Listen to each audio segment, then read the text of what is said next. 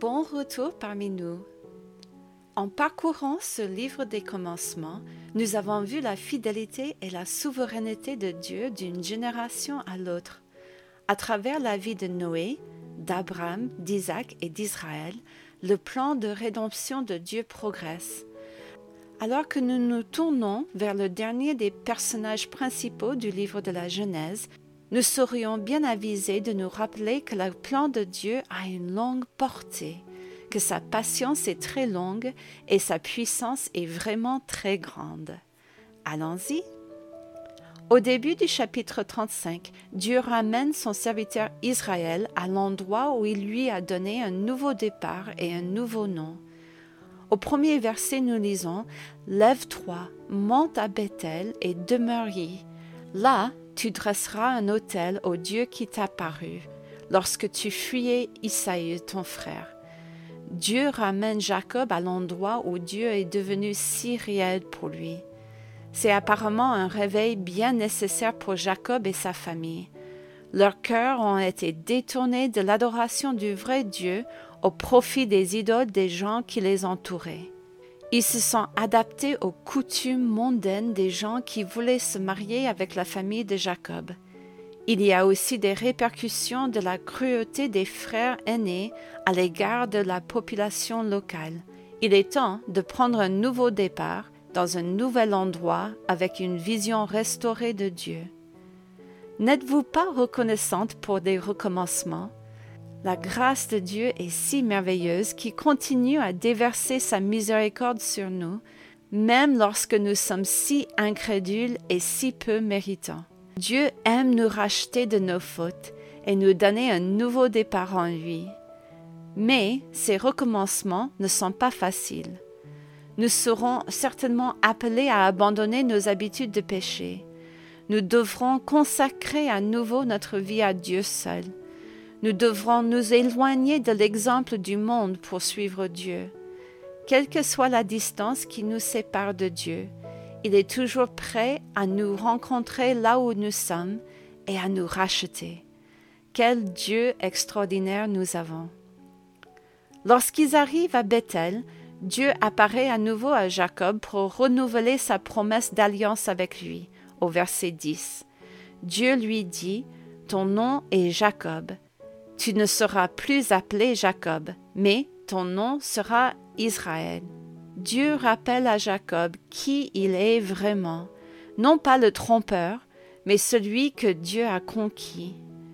Puis Dieu poursuit, Je suis le Dieu Tout-Puissant. Dieu rappelle à Jacob qui il est lui-même, Dieu Tout-Puissant. Puis Dieu rappelle à Israël la promesse qu'il a faite à Israël et à sa famille. Sois fécond et multiplie. Une nation et une multitude de nations naîtront de toi, et des rois sortiront de tes reins. Je te donnerai le pays que j'ai donné à Abraham et à Isaac, et je donnerai ce pays à ta postérité après toi. Jacob et sa famille ont peut-être temporairement oublié Dieu dans leur vie, mais Dieu ne l'a pas oublié. Dieu a toujours un plan pour cette famille et désire qu'elle marche étroitement avec lui. Jacob tient compte de ce rappel et renouvelle son adoration de Dieu à Bethel. En même temps que Dieu restaure l'adoration d'Israël, il ajoute une bénédiction supplémentaire à leur famille. Benjamin, le plus jeune fils né de Rachel, au moment où elle décède. Peu après, Jacob et Ésaü enterrent Isaac. Un chapitre s'est clos dans la vie d'Israël. C'est au tour d'Israël de prendre la direction de la promesse de Dieu et de la transmettre à la génération suivante. Il y a du pain sur la planche. Son propre fils, Rouben, dans une tentative de céder sa place comme chef de famille, essaie de séduire la concubine de son père. Comme nous le verrons dans les prochains chapitres, il y a beaucoup de conflits entre les frères. Tout cela nous rappelle que le plan de Dieu se poursuit en dépit de notre propre péché. Dieu choisit de travailler à travers nous, malgré nous, pour se glorifier. Quel Dieu merveilleux. Le chapitre 36 est un long récit des descendants d'Ésaü, le frère d'Israël. Dieu a effectivement béni Ésaü en lui donnant beaucoup d'enfants et de richesses. En fait, au verset 6, nous voyons qu'Ésaü et Israël ont tellement de richesses à eux deux qu'ils sont obligés de se séparer. Ésaü finit par s'installer sur le mont Séir, qui deviendra la patrie des Édomites. Plus tard, les descendants d'Ésaü tourneront le dos aux enfants d'Israël, notamment lors de la fuite des Israélites en Égypte, et leur idolâtrie sera une grande tentation pour les enfants d'Israël. Comme nous le voyons dans de nombreuses familles, deux enfants élevés dans le même foyer peuvent devenir très différents. En tant que mère, c'est un grand rappel pour moi de prier beaucoup pour mes enfants et d'être très vigilante quant à leurs besoins spirituels. L'influence spirituelle prend beaucoup de temps à cultiver, mais elle peut être perdue si facilement. Lorsque nous arrivons au chapitre 37, Dieu déplace le centre de notre attention d'Israël, qui est maintenant bien établi dans le pays, vers ses enfants. Nous avons déjà vu que les frères aînés ont pris des décisions très insensées après le viol de leur sœur. Les fils de Zilpa, la servante de Léa, semblent vouloir suivre la méchanceté du pays qui les entoure, selon le chapitre 37, verset 2. Israël lui-même ajoute à l'agitation familiale en accordant sa faveur à Joseph, le fils d'Israël et de Rachel dans sa vieillesse. Au chapitre 37, verset 4, nous lisons Ses frères virent que leur père l'aimait plus que tous, et ils le prirent en haine. Ils ne pouvaient lui parler avec amitié. Non seulement Israël fait preuve de bienveillance à l'égard de Joseph, mais il semble que Dieu l'ait également favorisé. Les visions de Joseph, qui voit sa famille se prosterner devant lui, n'aident guère ses frères à l'aimer. Les frères de Joseph, poussés par leur haine de Joseph, décident de se débarrasser de lui et de ses visions une fois pour toutes.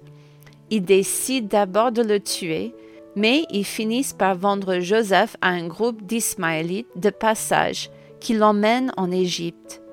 Ils choisissent de se débarrasser du problème, Joseph, plutôt que de s'attaquer au péché de leur propre cœur. Combien de fois ai-je essayé de faire la même chose? Au lieu de m'occuper de mon propre péché, j'essaie de le cacher, de le dissimuler ou de l'ignorer, en espérant qu'il disparaîtra. Si le problème n'est pas visible à mes yeux, il est beaucoup plus facile de l'ignorer combien il est préférable que je m'occupe immédiatement de mon péché en le présentant à Dieu et en demandant son pardon. Combien de mots de cœur je pourrais m'épargner et épargner les autres si j'abordais les problèmes de front avec l'aide de Dieu au lieu d'essayer de les faire disparaître par mes propres forces? Les frères pensaient peut-être que leur problème avec Joseph était maintenant terminé mais ils devaient encore faire face aux conséquences de leurs actions précipitées. Rouben avait essayé de sauver la vie de Joseph, mais avait finalement aidé les frères à dissimuler sa disparition par la tromperie. Le mensonge des frères les a hantés jusqu'à la fin de leur vie en raison du grand chagrin qu'il a causé à Israël. Au verset 35, après que les frères eurent montré à Israël la tunique qu'ils avaient trempée dans le sang de l'animal, Israël fut inconsolable. Alors que nous allons quitter Israël et les frères pour un temps, pouvons-nous nous arrêter et réfléchir à la tristesse de cette situation familiale? Les familles peuvent être déchirées par la moindre faille. Le péché peut faire souffrir des familles entières, même celles qui prétendent suivre le Seigneur. Soyons toujours vigilants dans nos propres maisons, mais prions aussi beaucoup pour celles qui nous entourent. Dieu peut prendre n'importe quelle situation et la racheter, mais comme il est terrible d'être dans ce processus, que Dieu nous aide à nous tourner vers lui pour prendre de sages décisions.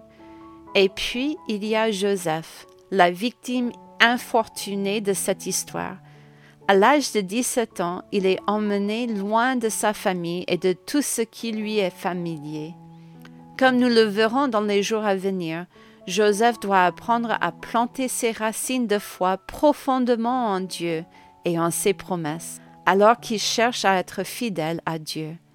J'espère que son histoire nous encouragera à faire le même. À la prochaine!